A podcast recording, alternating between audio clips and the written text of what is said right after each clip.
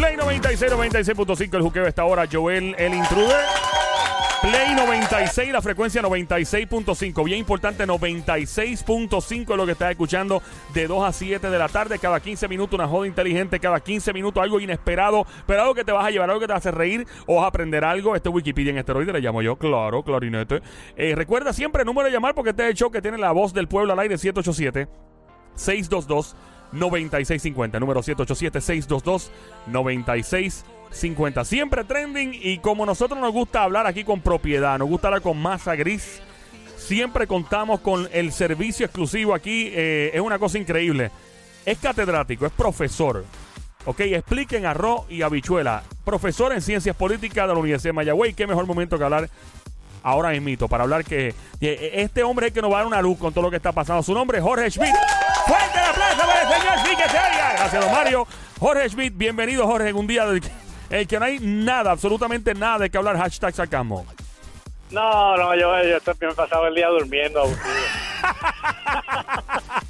Nada que hablar, eh, No profesor. solo hoy, llevo toda la semana. Me así, imagino. Que, ah, que pase algo, por favor. Por favor, no- nada está pasando en este país, Jorge. Eh, de verdad, gracias por estar con nosotros. Sabemos que estás bien ocupado. En un día como hoy, yo, yo creo que este es el Super Bowl para una persona como tú. Si fuese jugador de la NFL, de fútbol, este sería el Super Bowl en el sentido de que estás bien activo, estás bien eh, comprometido.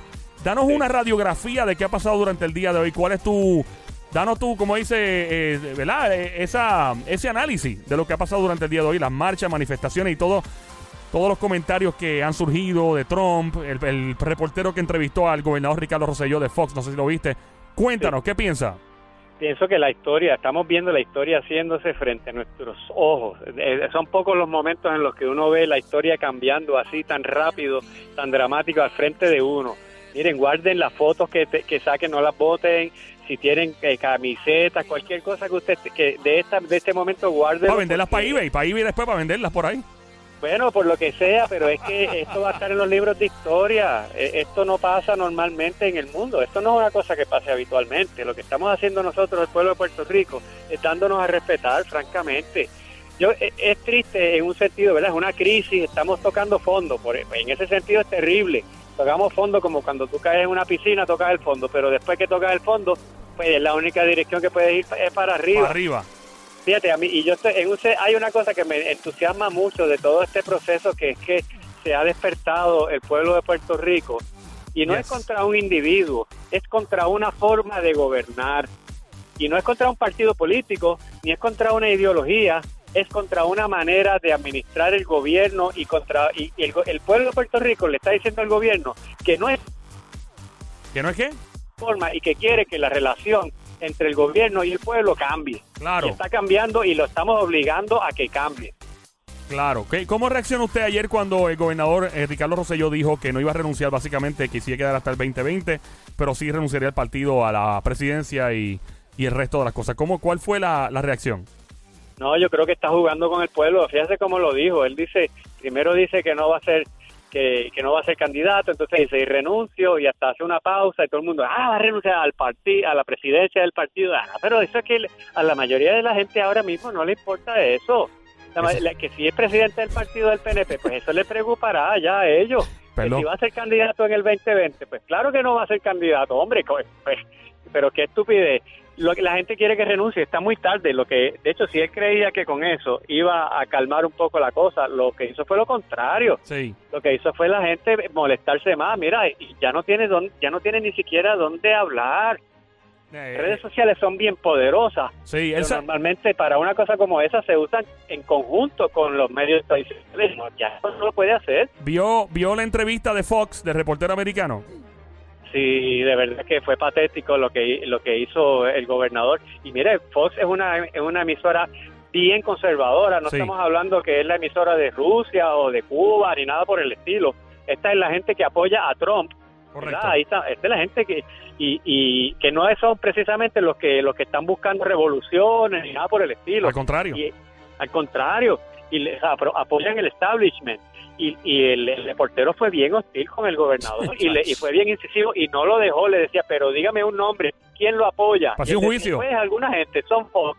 Alguna gente. Tú eres gobernador y- de un país con el apoyo de alguna gente y ni siquiera puedes decir un nombre. Y el nombre que dijo el, fue el alcalde de San Sebastián, que rápidamente dijo, no, yo no dije eso, yo no dije eso, yo estoy de acuerdo con que, le, con que empiecen a residenciarlo. Yo lo vi, yo estaba ahora en una, en una emisora de televisión y llamaron al alcalde y él dio una entrevista, él lo dijo a sí mismo.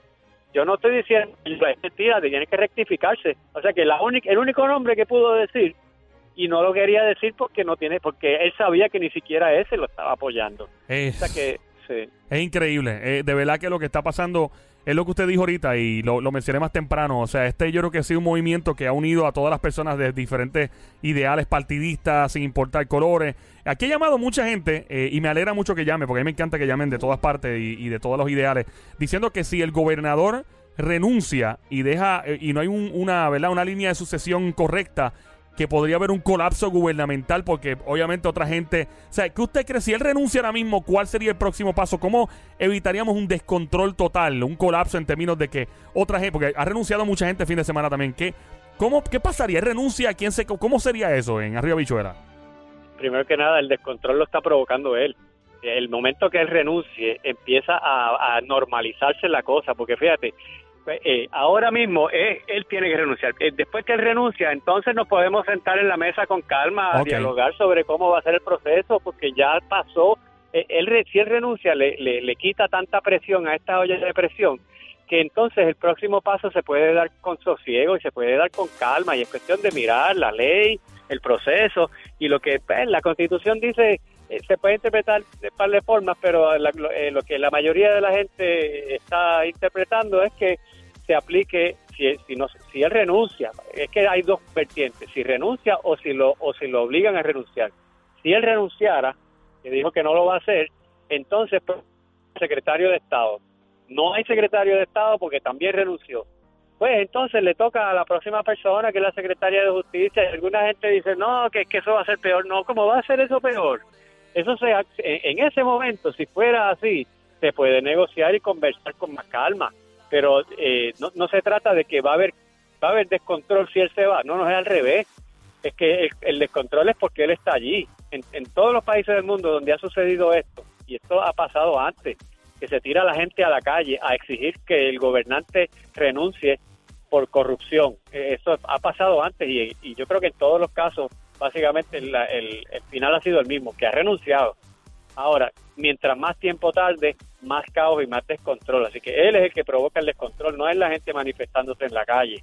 El la parte la parte procesal la podemos resolver sentados en una mesa tranquilamente, toda la gente que tenga poder para hacerlo. ¿Por qué la gente dice que sería peor si la Secretaría de Justicia quien se queda? Bueno, porque primero porque piensan que no, no, no están de acuerdo con que ella sea gobernadora, porque mucha gente piensa que no tiene la capacidad o que no tiene la integridad, otra gente piensa que sencillamente como no tiene el apoyo de Tomás Rivera Chat, pues que el presidente del Senado le va a hacer la vida imposible o no va a permitir que eso se dé. Pero eh, eh dígame usted, eso es peor que quedarnos como estamos ahora, jamás en la vida. Una, y, una forma, sí. sí, no, continúe, por favor, continúe. No, no, que hay formas, eh, lo, que necesitamos es voluntad política, porque si, no, si nos enfrascamos en la parte eh, técnica, eh, legalística de qué va a pasar, entonces perdemos de perspectiva de lo que está pasando aquí. Y ahora mismo hay alguien, una persona con nombre y apellido que tiene el poder para comenzar a resolver esto, y se llama Carlos Johnny Méndez, el presidente de la Cámara de Representantes, que está actuando de una manera cobarde, porque ya, ya tendría que estar eh, ya tendría que estar discutiéndose la resolución de residenciamiento y ahí es que se hace la investigación. La constitución no dice eh, para residenciar primero hay que enviarle a un agente de expertos que no, no, eso no dice ahí, ahí no dice eso. Ahí dice que la Cámara empiece el proceso y entonces llama a los, entonces ya la resolución la puesta, la resolución que diga residenciamos al gobernador, eso se tiene que aprobar el hecho que la, que la sometan no, quiere decir que ya el gobernador se fue. Una pregunta.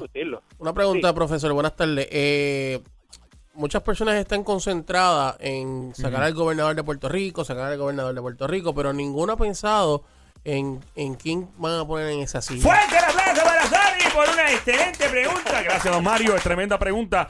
¿Qué, qué, persona está capacitada ahora mismo del partido? Porque la realidad es que va a poner a alguien de PNP. Obviamente, dudo mucho que, que busquen otro. No, eso no va a pasar. Eh, ¿Qué persona sería la que tenga el bagaje, el pedigrí y la experiencia para, para sostener y aguantar la presión ahora mismo? No, no, pero es que esto, pues, hay varias personas ahí, pero no, no es una, yo no te voy a decir un nombre porque en verdad no sé lo que, pero tienes razón en que va a ser del PNP porque la marcha no está diciendo abajo el PNP, la marcha está diciendo que renuncie el gobernador y el PNP tiene la mayoría y el, y ellos tienen que tomar la decisión. Pero eh, realmente eh, yo no creo que haya mucha gente en línea tratando de, convertirse ahora mismo en gobernador interino sí. Eh, o, o gobernador, porque sería entonces el gobernador en propiedad. Y, yo, pues, se han manejado darle nombres, a, mí no me convence ninguno. Pero yo creo que es que no va a convencer ningún nombre. Porque ni, ni, Ramón, ni, Ramón Luis Hijo. El, alcalde de Bayamón. Pues ese es un nombre que puede ser bastante. Ese es de los, para mí, eh, yo creo que sería una persona de bastante consenso, que ha demostrado bastante sosiego, tiene una madurez política y personal eh, de la ideología de PNP, eh, clarito, no se le no se le conocen escándalos de corrupción, pero él no, él ha dicho que no quiere. Y Pierre Luisi, eso se, se ha mencionado, alguna gente menciona a lo loco Pierre Luisi, secretario de Estado y después de Gobernación, o sea, eso es una posibilidad, eh, o sea, Sí, pero eso tendría que ser en, ambos en ambos casos tendría sí Pierluisi puede ser porque Pierluisi era fue el que llegó segundo en la primaria para ser candidato a, por el PNP y el PNP ganó, así que pues uno podría pensar que dentro del PNP, bueno, pues si el que llegó primero se va, pues el que llegó segundo le toca. Como Miss Universe, más o menos. Sí. y, Tomás, y Tomás Rivera Chats, eh, eh, ¿caería ahí? Yo no creo que quiera ser gobernador. Bueno, tendría que, tendría que renunciar a su cargo como senador. Ah. No puedes ser, no puedes ocupar, aquí hay separación de poderes, tú no puedes ser legislador y, y gobernador a la misma vez. Lo mismo pasaría con el alcalde de Bayamón si lo aceptara, si fuera el caso no puede ser alcalde y obviamente secretario de, y para después ser gobernador, obviamente. Claro, claro, pero tú sabes que yo a mí yo creo que, que estamos como que brincando eh, el río antes de llegar al puente. El gobernador no ha renunciado y no es tan fácil hacerlo renunciar, no se creen como que ya alguna gente piensa, ah, ya eso está hecho, ya él no, no, él está todavía ahí. Miren, Haití llevan desde febrero exigiéndole la renuncia al presidente, desde febrero, y ha habido infinidad de muertos. Y yo lo he dicho aquí en tu programa, yo espero que el gobernador se vaya porque es que cada día que pasa aumenta la probabilidad de que pase, que pase una desgracia. Y al momento no ha pasado. Gracias a Dios. No, no ha pasado y, y, yo no veo, de hecho, eh, parece que va en la dirección contraria, ¿verdad? Cada vez las marchas son más grandes, pero más estables. Cada vez hay menos de, ese, pero nunca se sabe porque la gente se indigna y las personas manifiestan esa indignación de formas distintas. Igual que hay gente que rápido te mete la pescosa, hay otros que salen corriendo. Pues hay personas que reaccionan distinto cuando se enojan. Y, y eso no hay manera de controlarlo cuando tú tienes miles de personas en la calle. Eso no lo controla nadie. Nadie puede controlar a, un pueblo. Eh, suena cliché, pero es la verdad. Nadie puede controlar a un pueblo en la calle. Definitivo.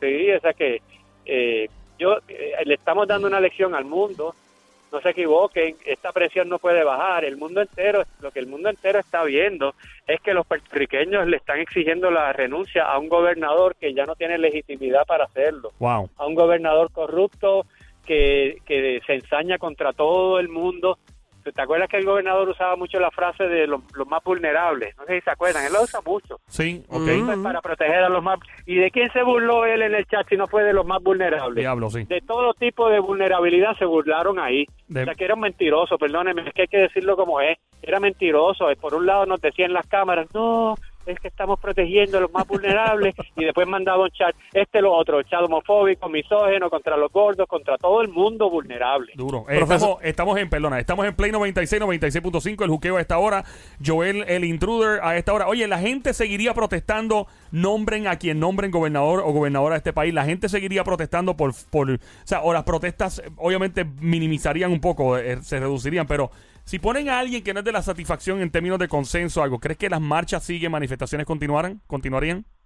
Bueno, depende a quién, a quién pongan ahí, ¿verdad? Sí, pero no, si ponen a alguien que más o menos eh, no, es, no es terriblemente controvertible, yo creo que yo creo que definitivamente va a bajar. El día que el gobernador renuncie, si esta fue la gran marcha de la historia, ese día va a haber la gran fiesta de la historia. Va a ser como cuando Tito Trinidad ganaba, pero multiplicado por mil. más o menos. Que por cierto, que por cierto, déjame decirte, eh, Tito Trinidad fue fue el que, sin quitarle nada a nadie, porque allí había mucha gente querendón y aplaudieron masivamente a casi todo el mundo. Ajá. pero la- el aplauso de Tito fue otra cosa. No, es que. Tito es una, una eminencia de este país. Tito es. Tito, victoria, eh. Tito es. Yo gané, yo gané. Ricky renuncia. Ese, es Tito. O sea, mira, eh, eh, Sony tiene una pregunta. Este, sí, sí, sí. ¿Cuál es la pregunta? es que me quedé pensando en lo de Tito. Ajá. Tito, Y Tito, Tito, yo gané, yo gané. Y, y no, él no es una persona que se haya metido en política eh, anteriormente, ni Daddy Yankee, ni montones de atletas. eh, pero qué más, o sea, qué contra, qué más necesita para, para que se dé cuenta de que, de que es un consenso, es que es casi unánime. Inclusive, si usted es una persona que votó por, por Ricardo Rosselló, si Mm. usted le simpatiza a él, si usted cree que estaba gobernando bien, como quiera que sea, tiene que darse cuenta de que ya es inviable, sencillamente. No puede gober- no está gobernando, es- el caos está porque él sigue allí. Ok, si la Cámara eh, eh, hacen el proceso hacia el gobernador de Puerto Rico, aún todavía no, ¿verdad? No le han eh, encontrado nada a, a él, aparte de lo que salió en, En el chat. en el chat y qué sé yo, pero todavía eh, a él no lo han acusado de nada. Todavía no ha habido un acto ilegal en decla- declara- declarado por el Departamento de Justicia ni alguna autoridad federal, ¿verdad? Este eh, profesor. No, y no tiene que haberlo porque este, el, el residenciamiento es un juicio político, político porque es una institución política que es la legislatura la que está enjuiciando a otra entidad política que es el ejecutivo, porque el gobernador representa a todo el poder ejecutivo. Entonces, él no va a ir a la cárcel si lo destituyen.